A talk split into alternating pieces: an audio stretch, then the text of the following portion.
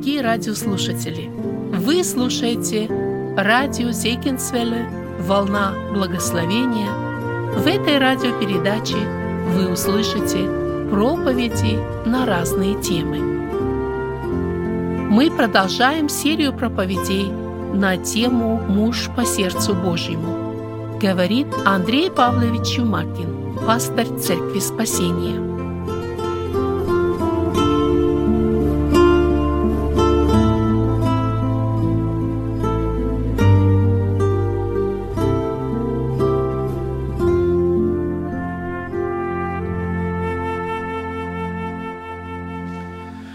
Продолжаем с вами исследовать жизнь царя Давида. И в прошлый раз мы начали вторую книгу «Царств».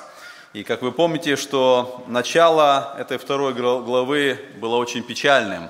И в конце этой главы Давид много плакал, когда он узнал о смерти Саула, смерти своего друга Иоаннафана. И сегодня мы рассмотрим вторую и третью главы. Мы не столько будем сегодня касаться личности Давида, сколько посмотрим на то событие, которое произошло там. И в последующие разы мы коснемся более подробно того, что происходило с Давидом. Но наша тема сегодня называется «В чем опасность, когда юноши играют?». И речь идет не о тех играх, когда юноши перед нами играют на музыкальных инструментах, не о том, когда юноши играют в волейбол или футбол или еще что-то. Речь идет о тех играх, которые приводят к трагическим последствиям, порой даже к смерти, к трагедиям, к разделениям. Именно это предложил Авенир Иаву, и тот согласился. И в этой главе, о том, что мы будем рассматривать, э, это привело к этим трагическим событиям. И это трагическим событием была война.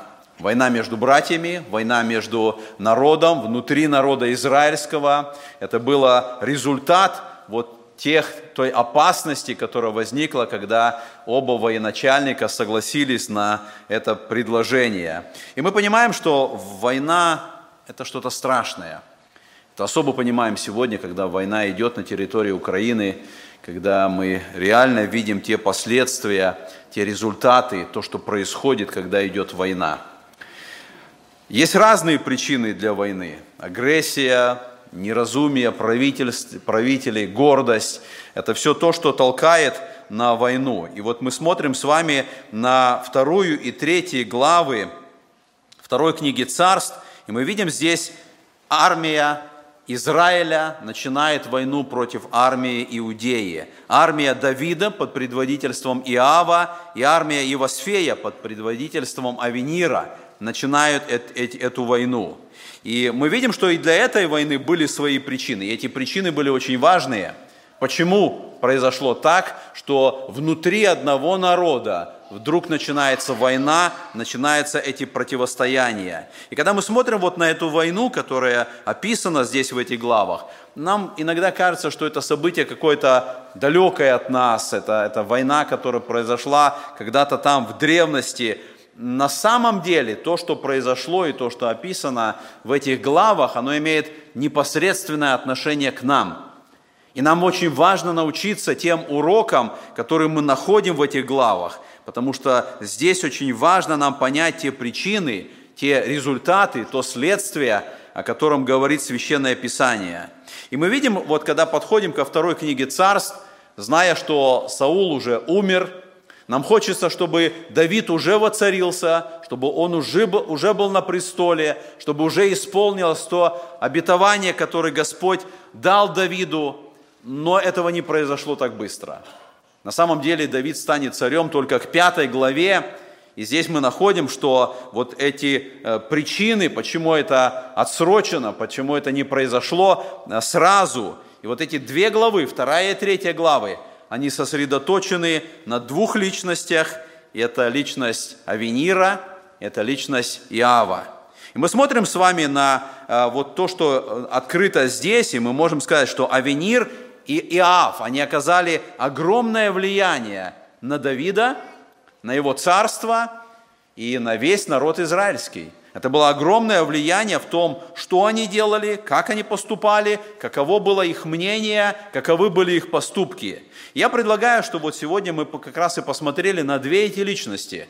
Мы посмотрели бы на Авенира, мы посмотрели бы на Иава, и мы увидели, каково было это влияние и к чему это пришло. Давайте вначале посмотрим на Авенира – когда мы смотрим с вами на Авенира и вспоминаем, что э, когда Саул был помазан на царство, вы помните, это было, когда он искал своих ослиц, и вот когда это произошло, Самуил встречается с ним, Саул был помазан на царство, и когда Саул после всего этого вернулся домой, его встретил его дядя. Мы читаем об этом 1 царь, 10 глава, так сказано с 14 стиха, «И сказал дядя Саулов ему и слуге его, куда вы ходили?» Он сказал искать ослиц, но видя, что их нет, зашли к Самуилу, и, вот, и, и, и дальше в 15 стихе сказано, «И сказал дядя Саулов, расскажи мне, что вам сказал Самуил?»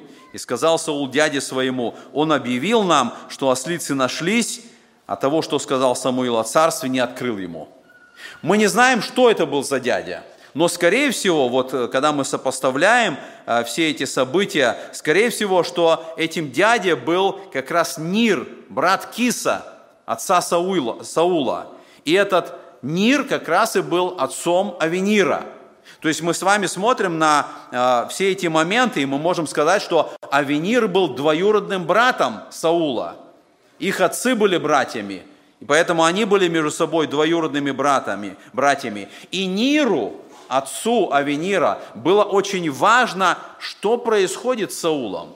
Сам момент, что Саул станет царем, это было важно для Нира, потому что это оказывало влияние на всю семью. Это оказывало влияние на Нира, это оказывало влияние на Авенира. Если твой двоюродный брат становится царем, то это влияние, это последствия для всей семьи. Поэтому мы видим первый момент, что Авенир был двоюродным братом для Саула. Второй момент, который мы замечаем, что Авенир стал командующим армией Саула. Авенир появляется только вот в этой истории, когда Давид сражается с Голиафом. И вы помните здесь, когда Саул, видя этого страшного великана, отказался сражаться. И естественно, что если царь отказался. Вы помните, Саул, он был выше всех воинов на голову. Если царь отказался, то следующим по очереди, кто должен был выйти на эту битву, естественно, должен быть командующий армией. И командующим армией в это время был Авенир. Он должен был выйти на эту битву, он должен был вступить в сражение с Голиафом, но мы видим, что он боялся, Сказано, что все, все воины армии Саула, они страшились, они боялись, они бежали от Голиафа. И это также касалось и Авенира, несмотря на то, что он был главнокомандующий, генерал армии Саула. Он не вступил в эту битву, он также находился в страхе. И мы читаем с вами вот после того, когда Давид э, вызвался и готов был сражаться с Саулом. А, первая книга Царь, 17 глава написано, когда Саул увидел Давида, выходившего против филистимлянина, то сказал Авениру, начальнику войска. Вот здесь мы уже увидим это указание. Авенир уже был начальник войска Саула. И он сказал, Авенир, чей сын этот юноша? Авенир сказал, да живет душа твоя, царь, я не знаю. И сказал царь, э, ты э, так спроси, чей сын этот юноша?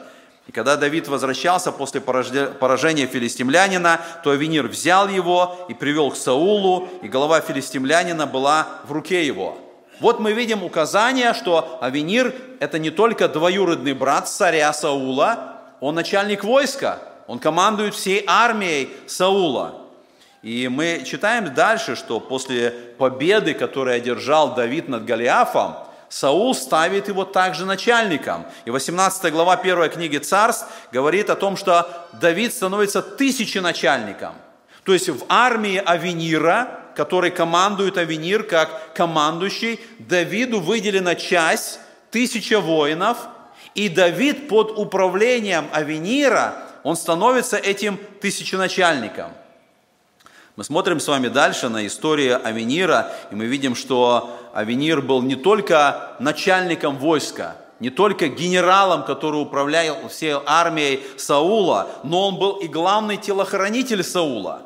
На нем была обязанность и ответственность охранять царя. В любой ситуации, что бы ни происходило, он должен быть рядом с царем, он отвечал за безопасность царя. И вы помните эту историю, что э, Авенир спал рядом с Саулом тогда, когда Давид и некоторые его воины, они приходили для того, чтобы э, быть в стане Саула. И вот мы читаем с вами, что после того, когда э, Давид был там, и он отказался убить Саула. И потом первая книга Царств, 26 глава, а, так записано с 14 стиха. «И возвал Давид к народу и Авениру, сыну Нирову, говоря, «Отвечай, Авенир». И отвечал Авенир и сказал, «Кто ты, что кричишь и беспокоишь царя?» И сказал Давид Авениру, «Не муж ли ты, и кто равен тебе в Израиле?» Для чего же ты не бережешь господина твоего царя? Ибо приходил некто из народа, чтобы погубить царя, господина твоего. Нехорошо ты это делаешь. Жив Господь, вы достойны смерти за то, что не бережете господина вашего, помазанника Господня. Посмотри, где копье царя и сосуд с водою, что были у изголовья его. Вот представьте эту ситуацию, что Авенир и все войско находится на одной половине, и Давид открыто, публично, он произносит эти слова. И вот в этих словах это было публичное унижение Авенира, как начальника телохранителей. Давид открыто показывает перед всем войском, что Авенир не справился, что Авенир не, не сделал то, что он сделал. Он не бережет царя, он не выполняет свои обязанности – и жизнь царя была в опасности. И мы думаем вот в этой ситуации, почему Давид так поступил? Для чего нужно было Давиду вот так открыто, публично унижать Авенира? Ведь это и могло привести к какой-то злобе, какому-то негодованию внутри Авенира. Это могло настроить как-то Авенира на, вот на последующие отношения его к Давиду. Но я думаю, что ответ мы находим в 24 главе первой книги Царств, когда мы смотрим немножко раньше, и мы читаем 24 глава 10 стихе, «И сказал Давид Саулу, зачем ты слушаешь речи людей, которые говорят, вот Давид умышляет зло на тебя». И когда мы смотрим на это, скорее всего, в этой ситуации Давид имел в виду Авенира. Скорее всего, именно Авенир настраивал Саула против Давида. И, наверное, у него была какая-то причина. Наверное, у Венера было что-то, по которой он говорил эти слова Саулу, настраивал его против Давида. И мы понимаем, в чем была эта причина. Давид был прекрасным воином. Он был командующим уже тысячи солдат. И когда мы смотрим на вот эту победу, которую одержал Давид над Голиафом, когда мы смотрим на те успехи, которые были у Давида в сражениях, наверняка Авенир подозревал, что через какое-то время Саул поставит именно Давида командующего своей армией. И понимая это, понимая, что Давид скоро встанет на его место – Авенир всеми силами старался, чтобы этого не произошло. И поэтому Авенир и доносил царю разные худые слухи, пытаясь, чтобы мнение Саула было отрицательным в отношении Давида, чтобы не произошло, что Давид займет его место, и Саул поставит его командовать своей армией. Более того, мы видим, что Авенир был двоюродный брат Саула, как я сказал. И поэтому, если Давид станет царем, что будет с самим Авениром.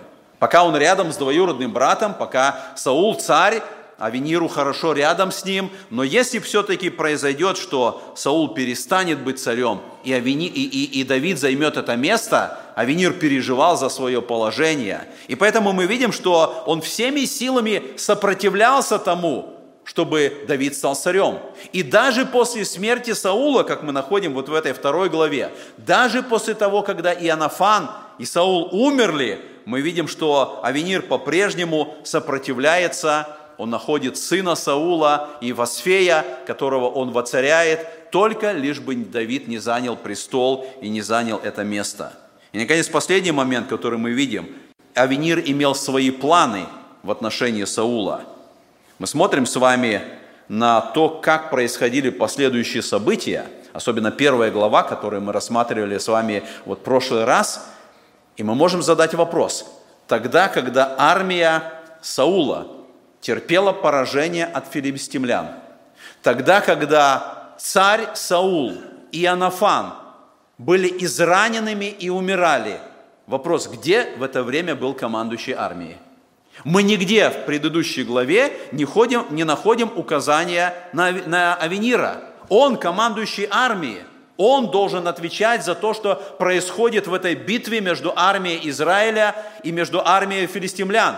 Он главный телохранитель царя. Он должен быть рядом с Саулом тогда, когда происходят вот эти события. Саул ранен, Саул умирает. Но мы нигде в этой ситуации не видим Авенира. Более того, после смерти Саула, как я сказал, мы видим, что Авенир он э, приходит, и он берет Ифосфея, и он ставит его царем над Израилем. Это говорит, что у Авенира были какие-то свои планы, он был сам себе на уме. Он думал о каких-то моментах, которые для него лично важны, которые на него бы отразились и повлияли на него. Это то, что касается Авенира. Это то, кем был Авенир – это то, как мы видим, как он описан э, в Священном Писании. Давайте теперь посмотрим на Иава. Что Библия говорит о Иаве? Первый раз мы встречаем упоминание о Иаве в первой книге Царств, 26 главе. И здесь сказано, «И обратился Давид и сказал Химелеку, хитиянину Иавеси, сыну Саруину, брату Иава, говоря, кто пойдет со мною к Саулу в стан?» И отвечал Авеса, «Я пойду с тобою». В этом тексте сказано о Авесе, но первый раз упоминается, что это брат Иава и это сын Саруи. Авеса пошел с Давидом, он был в шатре. Именно Авеса, брат Иава, хотел убить Саула. Но для нас здесь открываются те родственные отношения, которые были у Давида с Иавом. Саруя – это была сестра Давида – мы знаем, что у Давида было а, семь братьев, и было две сестры, и одна из сестер была Саруя. Мы знаем, что Давид был самым младшим, и поэтому сестра Саруя, скорее всего, была старше, мы не знаем, насколько старше. И вот как раз у Саруи и было три сына, Авеса, Иав и Азаил – Таким образом, мы видим, что все эти три брата – это были племянники Давида. Может быть, они были одного возраста, потому что Давид, как я сказал, это был самый младший брат в семье. И поэтому мы видим, что Иав, он был племянником Давида, и все эти три брата были вместе с Давидом, начиная с пещеры Адаламской. Тогда, когда Давид собрал это свое войско, когда он, они вместе тренировались, когда они вместе готовились, эти три брата, три племянника Давида, они были вместе с ним там. Другой момент, который мы находим, что Иав стал командующим армией Давида. Он был смелый и сильный воин. И мы читаем с вами до этого и последующие главы, они описывают много войн и сражений, которые вел Иав. Более того, мы видим, что даже когда он одерживал иногда победу, он приписывал эту победу Давиду, не самому себе, он был верным командующим, генералом, начальником армии Давида. Третий момент, который мы находим, что Иав давал разумные советы Давиду. Некоторые истории, они описывают нам, как разумно э, Иав давал советы. Мы еще коснемся того момента, когда Давид хотел исчислить войско. Именно Иав сказал, Господь да приумножит, зачем тебе нужно это делать? Это был разумный совет – мы знаем, что когда произошла эта проблема между Давидом и его сыном Эвисоломом, именно Иав стал этим посредником между отцом и сыном. То есть мы видим во многих моментах, что Иав был не только командующим, но он видел ситуацию, он правильно подсказывал какие-то последующие шаги, которые должен был делать Давид. Но кроме этого мы можем увидеть, что Иав был жестоким и не всегда действовал разумно. Не всегда в своих решениях он все делал правильно. Мы видим, что он много убивал, порой очень жестоко убивал. Мы видим, что он исполнил приказ, который дал ему Давид в отношении Урии после того греха, который совершил Давид. Давид приказал Иаву поставить Урию на самом опасном участке и отступить от него, чтобы он был поражен. Иав поступает в этой ситуации именно так, как приказал ему царь, и даже мы не видим, что он каким-то образом а, советовал бы что-то Саулу сделать не так. И последующее мы видим, что уже когда состарился Давид, Иав помогал Адонии, чтобы он стал царем вместо Соломона. То есть в этой ситуации мы не видим, что это было разумное, правильное решение, за что он и был убит впоследствии в Анею.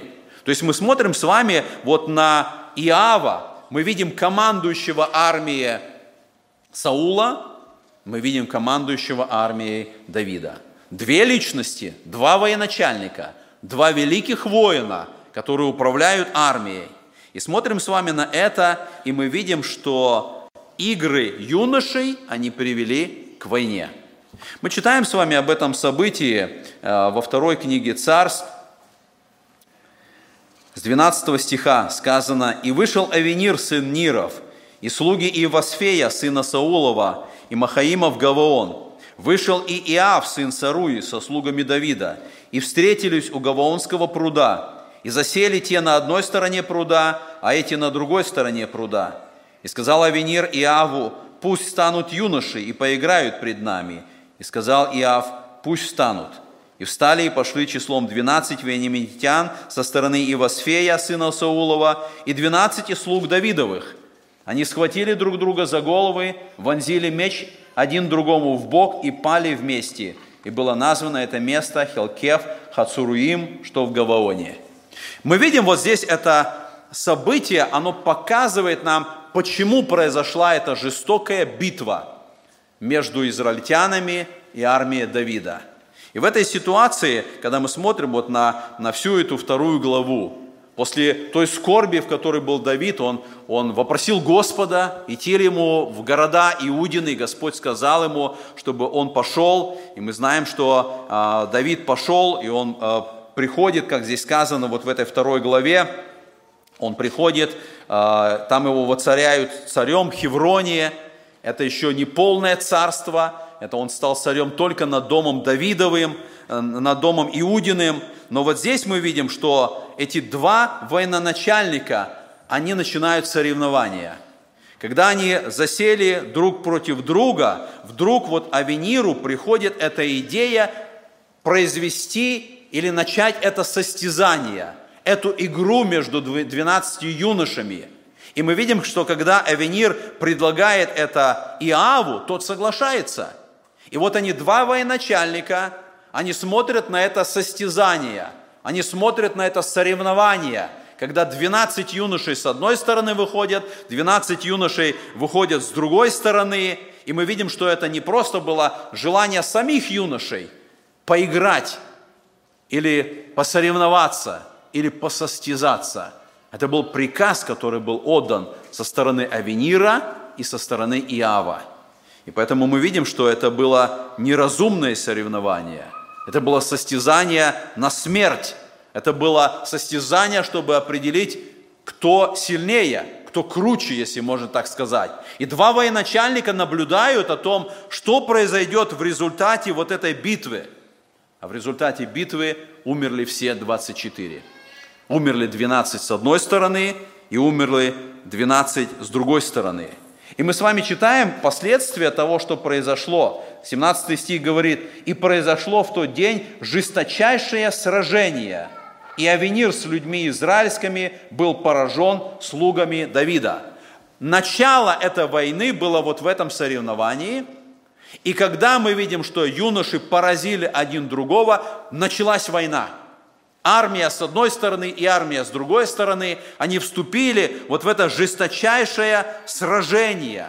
Это соревнование юношей, эти игры юношей, они только зажгли эту жажду крови, жажду мести, жажду убийства. И мы видим, началась эта битва, и сказано, что слуги Давида одерживали победу.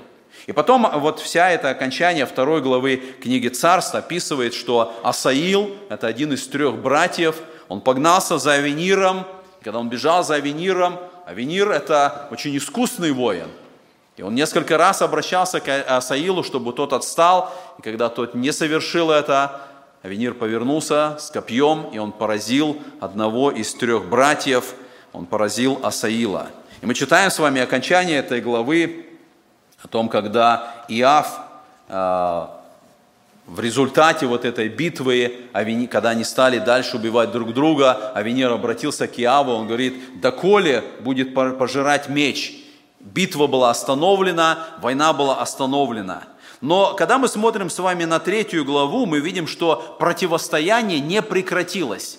Несмотря на то, что мы видим, возвратился Иав от преследования Авенира, война вроде бы приостановилась, но третья глава начинается словами «И была продолжительная распря между домом Сауловым и между домом Давидовым».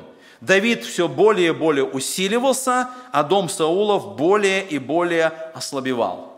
Мы видим, что война остановилась, но вот это напряжение, вот это противостояние между двумя этими армиями, оно не остановилось. Это распря, этот конфликт, это напряжение, оно продолжалось и дальше. И мы читаем в третьей главе, как в результате того, что дом Саула, он все более и более ослабевал, Авенир понял, что происходит. И Авенир начал менять свои планы – Несмотря на то, что авторитет Авенира в доме Саула еще более и более возрастал, и третья глава описывает, что он даже э, вошел э, в дом наложницы Саула, этим самым показывая, что он имеет право занять место Саула. И когда Ивосфей, царь, задал ему вопрос, мы видим, что Авенир разгневался. Он показывает, кто на самом деле командует здесь в Израиле. И сказано, что Иосфей никак не отвечал ему, потому что он боялся Авенира. На самом деле Авенир занимал высшее положение в Израиле. Но, будучи вот таким хитрым, будучи рассудительным, он понял, что нужно что-то предпринимать. Потому что дом Саула, он все ослабевает и ослабевает. И поэтому Авенир принимает решение заключить союз с Давидом, с армией Давида. И поэтому мы читаем с вами здесь в третьей главе, что Авенир послал себя послов к Давиду, 12 стих говорит, сказать, чья это земля, еще сказать, заключи союз со мною, и рука моя будет с тобою, чтобы обратить тебе весь народ израильский. Казалось бы, хорошее предложение, но это хитрый план. Хитрый план, потому что Авенир понимает, что если дальше продолжать эту битву, армия Саула потерпит поражение. Ему нужно как-то выйти из этой ситуации – и он предпринимает этот хитрый план. Он решать, решает стать человеком, который все устроит, чтобы Давид стал царем. Он предлагает этот союз Давиду для того, чтобы уговорить израильтян покориться Давиду. И когда это произойдет, когда Давид станет царем над всем Израилем, а Венир в этой ситуации, он займет это положение человека, который привел к этому – человека, который воцарил как бы Давида. Это высокое положение, и он к этому стремился. И в этой ситуации мы можем сказать, что он пошел как бы вот тем путем, как некогда сатана, вы помните, в пустыне искушения, он предложил Иисусу царство.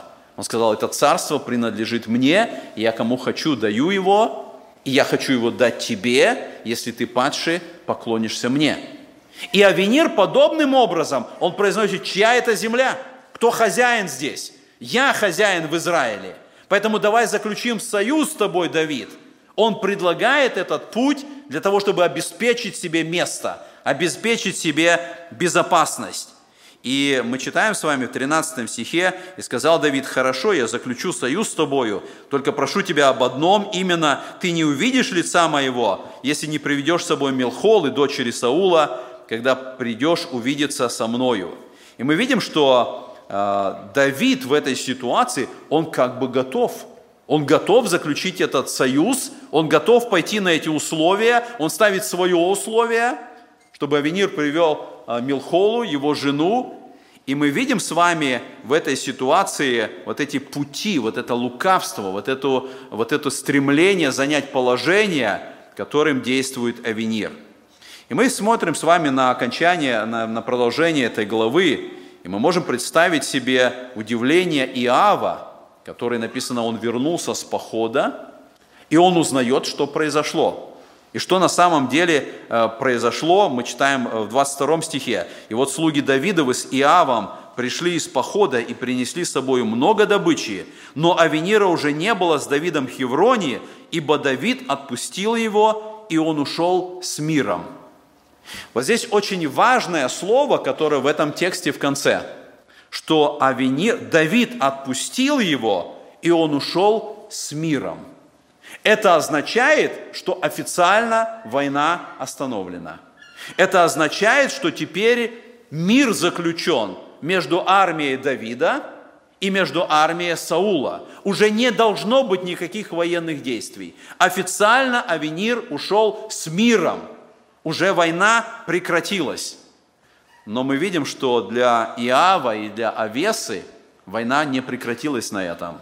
И мы читаем о том, что Иав посылает за Авениром, Авенир возвращается, и когда Авенир вернулся, написано, Иав поражает Авенира за брата своего Асаила, Иав убивает Авенира.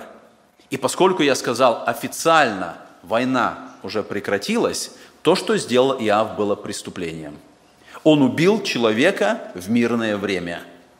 И мы читаем, что когда Давид узнал об этом, вот третья глава, э, мы читаем, что как Давид заявляет об этом всему народу, в 28 стихе написано, «И услышал после Давид об этом, и сказал, невиновен я и царство мое вовек пред Господом в крови Авенира, сына Нирова. Пусть пойдет она на голову Иава и на весь дом отца его. Пусть никогда не останется дом Иава без семеноточивого или прокаженного, или опирающего на посох, или падающего от меча, или нуждающегося в хлебе.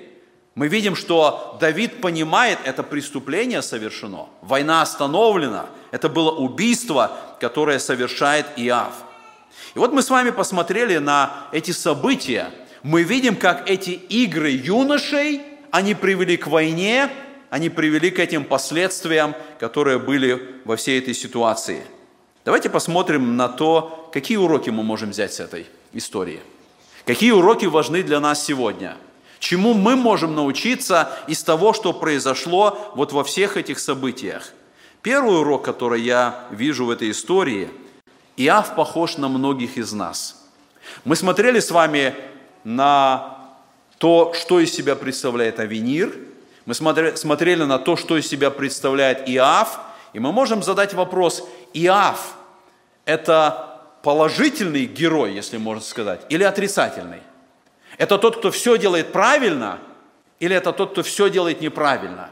В отношении Авенира мы как бы видим вот его, его стремления, его амбиции, его планы. Но вот когда мы смотрим с вами на Иава, тогда мы можем сказать, что Иав, он похож на многих из нас. С одной стороны, мы видим, у него много положительного. Верный, смелый, дает верные советы Давиду. Но с другой стороны, мы видим, как много серьезных ошибок, которые он делал. В том числе и то, что он убивает Авенира. И когда мы смотрим и задаем себе этот вопрос, был ли он во всем положительным, был ли он во всем правильным, мы приходим к выводу, который делает Священное Писание, что правильным и безошибочным был только один – это Иисус Христос. Только Он был без греха. Только Он единственный, который ни в чем не имел греха и не сделал греха. Но когда мы смотрим на Иава, мы видим, у него много было ошибок, точно так же, как и у нас. Мы хотим быть верными, мы хотим стремиться к Богу, мы делаем это, но порой мы ошибаемся, порой мы согрешаем, порой мы делаем серьезные ошибки, порой мы делаем серьезные грехи – и поэтому, когда мы смотрим с вами на Иава, мы видим, Бог использовал его в своих целях. Бог использовал его в своих планах. И я думаю, даже то, что не по закону, неверно, Иав убивает Авенира, Бог и это использует для своей цели и для своего плана. Потому что если бы Авенир не был убит, тогда Давид бы не стал царем, или он бы стал царем по плану Авенира – так как Авенир это предлагал, так как он думал это. Но у Бога был свой план, как Давид должен стать царем. Поэтому мы можем сказать, что, смотря на Иава, мы должны сказать, что Бог использует и каждого из нас в своих планах, в своих целях. Никто из нас не совершен, только Господь Христос является совершенным. Но когда мы хотим быть верными Господу, Господь использует нас, Он совершает свой план через несовершенных людей, через нас с вами.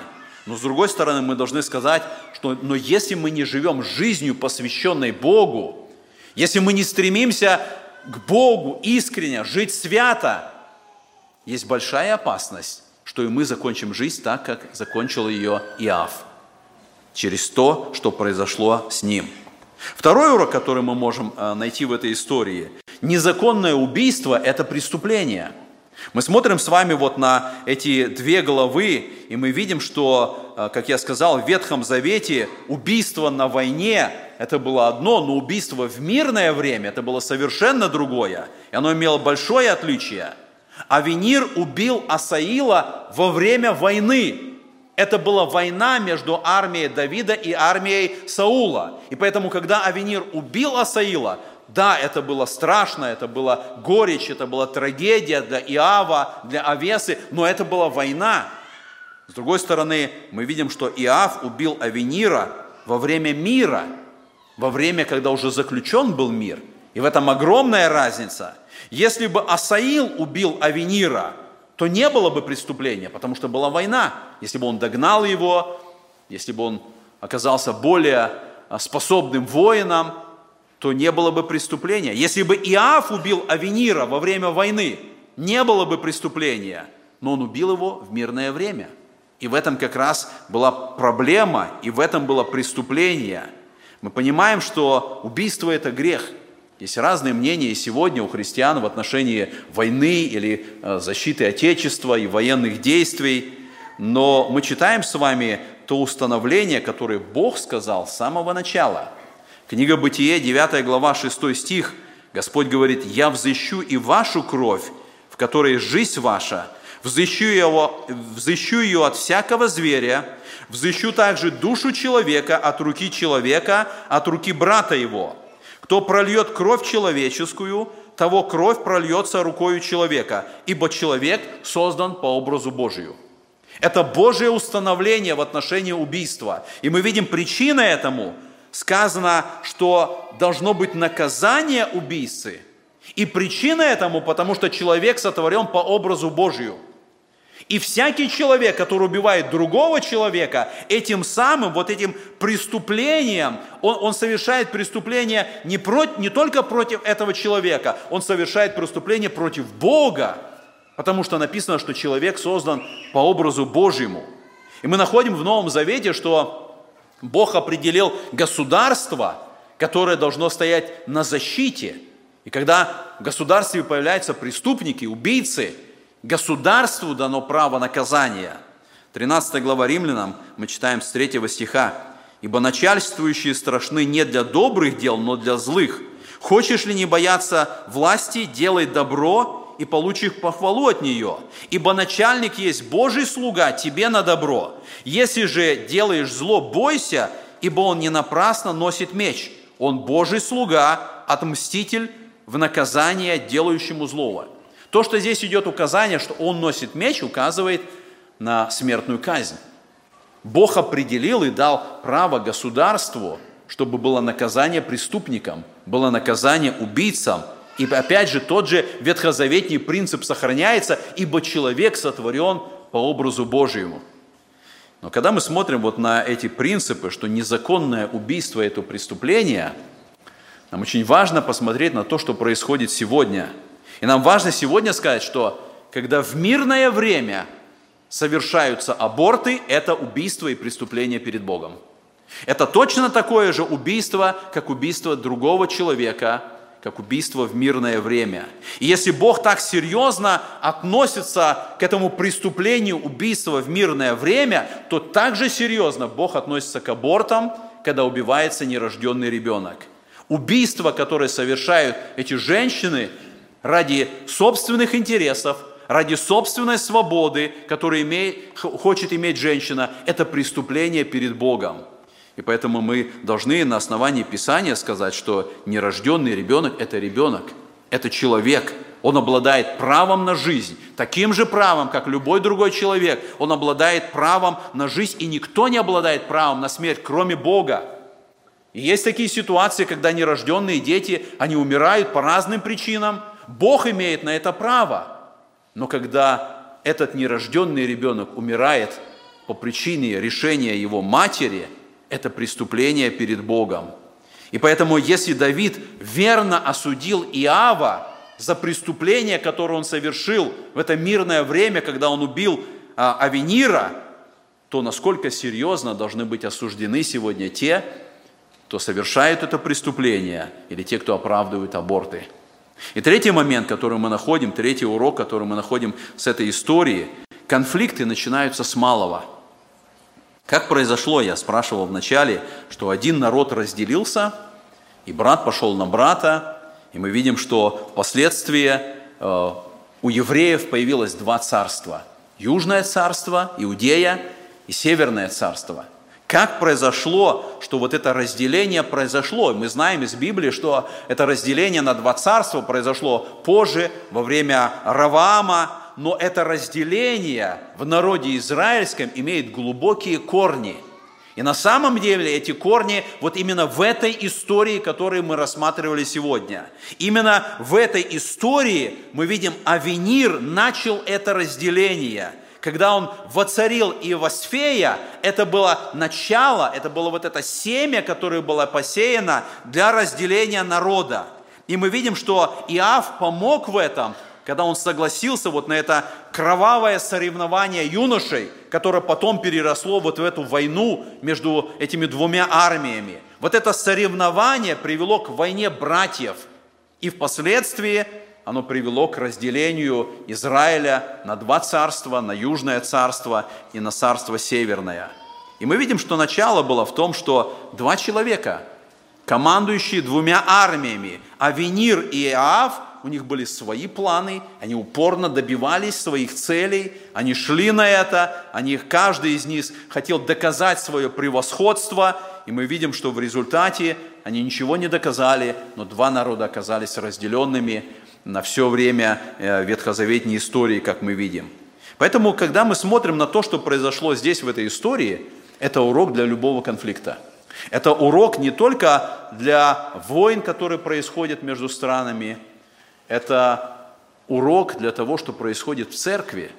Разделение, конфликты, которые происходят в церкви, они имеют свои корни, и мы видим с вами э, то, что произошло здесь, в Новом Завете, оно показано том, что происходило в Коринфянской церкви. И мы читаем 1 Коринфянам 3 глава с 3 стиха, Павел говорит, «Потому что вы еще плотские, Ибо если между вами зависть, споры и разногласия, то не плотские ли вы, и не по человеческому ли обычаю поступаете? Ибо когда один говорит «я Павлов», а другой «я Аполосов», то не плотские ли вы?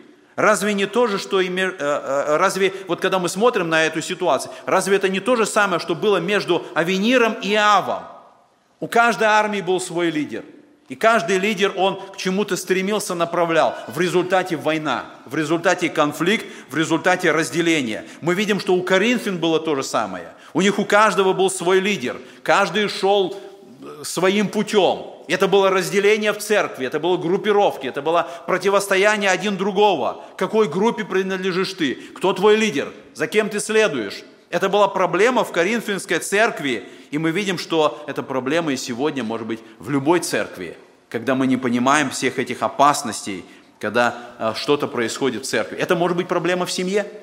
Мы смотрим с вами на то, что происходит в семьях, в которых начинаются какое-то соревнование между мужем и женой. Пусть выйдут юноши и поиграют. Начинается с какого-то противостояния между мужем и женой – и впоследствии это, казалось бы, игра, это какое-то вот такое незначительное противостояние, оно переходит в полномасштабную войну между мужем и женой. Это проблема, которая открывается здесь. Каждый конфликт, он начинается с чего-то незначительного, с чего-то малого.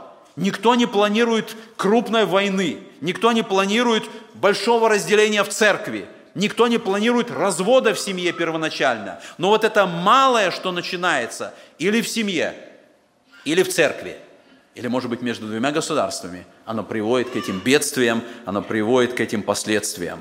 Подобно как два юноши, которые стоят на перекрестке и смотрят друг на друга в окно, и пока горит красный свет, они газуют и показывают, насколько мощные двигатели у их машин.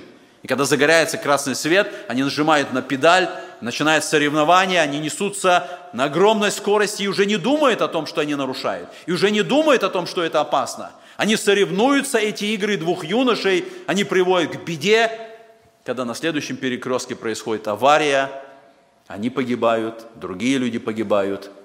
Это малое незначительное соревнование, оно приводит к этим страшным последствиям, когда мы видим, приходит беда, приходит смерть. И когда начинаются эти соревнования, как я сказал, в семье или в церкви, когда эгоизм руководит человеком, когда гордость руководит человеком, в результате ожидайте беды. Эта беда обязательно произойдет. И мы смотрим с вами а, вот на то, что происходит. Сколько отношений было разрушено вот таким путем. С этого малого, с незначительного. Сколько браков было разрушено. Какие разделения в церквях происходят. Книге «Песни песни» мы читаем во второй главе, 15 стихе, написано «Ловите нам лисиц, лисенят, которые портят виноградники, а виноградники наши в цвете». Вот этот текст из книги «Песни песней», он говорит о том, что небольшое разрушает отношения между людьми, а малое, которое впоследствии становится большим. И поэтому с самого начала вот это малое, вот этих лисенят, написано, нужно ловить, потому что они портят виноградники. Эти малые вещи, они, они становятся большими, они приводят к большой беде. И с другой стороны, мы должны сказать, что малые вещи разрушают отношения ну, не только с людьми, они разрушают отношения с Богом. Когда мы допускаем какую-то мелочь в отношениях с Богом, впоследствии она станет страшной причиной, которая разрушит отношения человека с Богом. И мы смотрим с вами на эту историю, мы приходим к этому выводу. Нам нельзя допускать подобных ситуаций. Нам нельзя допускать, чтобы юноши вышли поиграть. В этом опасность, в этом страшное начало. Писание призывает нас, послание филиппийцам во второй главе мы читаем, сказано, «Ничего не делайте по любопрению или по тщеславию, но по смиренно-мудрую почитайте один другого высшим себя». И дальше, помните, в этой главе сказано, «Ибо в нас должны быть те же чувствования, какие во Христе Иисусе». Слово «чувствование» – это слово «форнео». Оно означает, как работает мозг. Оно означает настрой разума. И Писание говорит, вы так должны мыслить, вы так должны стремиться, вы так должны относиться, как это было у Христа. Он не почитал хищение быть равным Богу, но смирил себя, он принял образ раба, он страдал и умер на кресте. Это пример для нас, это путь, который предлагается в Священном Писании – для отношений в семье, для отношений в церкви, для того, чтобы не выпустить этих юношей, которые начнут играть, и в результате будет разделение, конфликт или смерть. Это поможет нам Господь брать эти уроки и жить верно, жить для Господа. Аминь.